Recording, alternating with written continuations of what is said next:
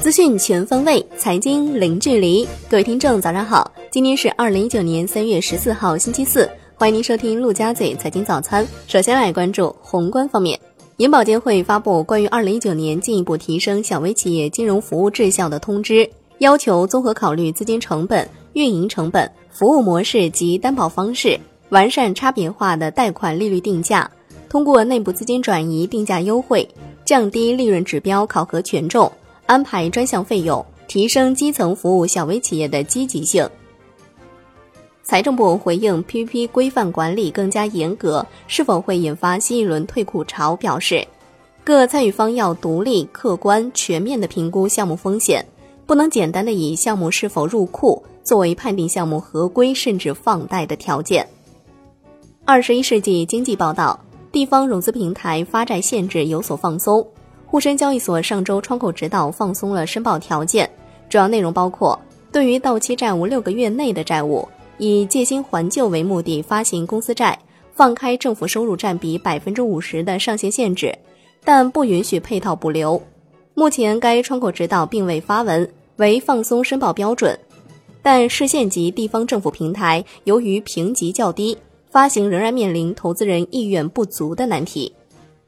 来关注国内股市，沪指收跌百分之一点零九，最终报收在三千零二十六点九五点；深圳成指跌百分之二点五三，创业板指大跌百分之四点四九，创五个月最大跌幅。两市成交一点零五万亿元。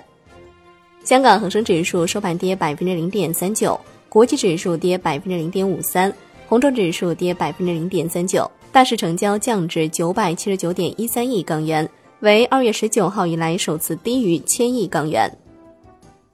据多家大小投行透露，科创板首批企业有望在三月份申报，且数量约为三十家左右。首批的项目大概率都在中金公司、中信证券、中信建投以及华泰联合的手中。除这四家之外，还有多家大型投行也在筹备首批项目。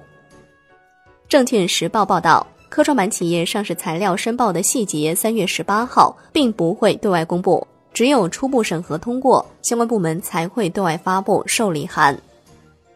八联版安控科技收到关注函，要求核实公司以及参股公司相关业务是否与边缘计算概念有关，并详细说明相关业务的开展情况。摩根士丹利表示。中国股市的牛市将会持续，仍然远未到过热的程度。该机构用九个指标追踪 A 股的市场情绪。该机构重申对 A 股的增持建议。二零一九年底，沪深三百指数目标位维持在四千三百点，这意味着较周二收盘点位还有将近百分之十五的上涨空间。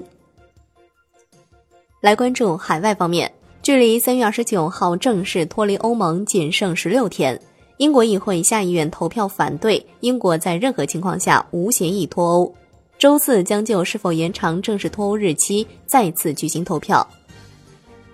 来关注国际股市，美股收高，道指收涨近一百五十点，截至收盘，道指涨百分之零点五八，标普五百指数涨百分之零点六九，纳指涨百分之零点六九，标普五百指数三连涨，站上两千八百点心理关口，创四个多月以来新高。欧洲三大股指集体收涨，亚太股市全线收跌。拼多多去年四季度营收五十六点五亿元，约合八点二二三亿美元，同比增长百分之三百七十九，预期是七点七六七亿美元。过去十二个月活跃用户数四点一八五亿，同比增长百分之七十一。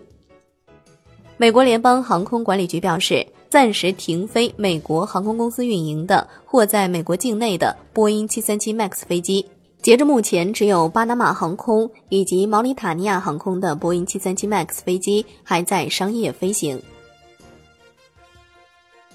波音表示支持暂停全球371架737 MAX 的运营，但依然继续对波音737 MAX 飞机的安全性充满信心。商品方面。New Max 原油期货收涨百分之二点五三，报五十八点六五美每桶，连涨三日。美国上周 EIA 原油库存意外下降三百八十六点二万桶，同时美国国内原油产量下降十万桶。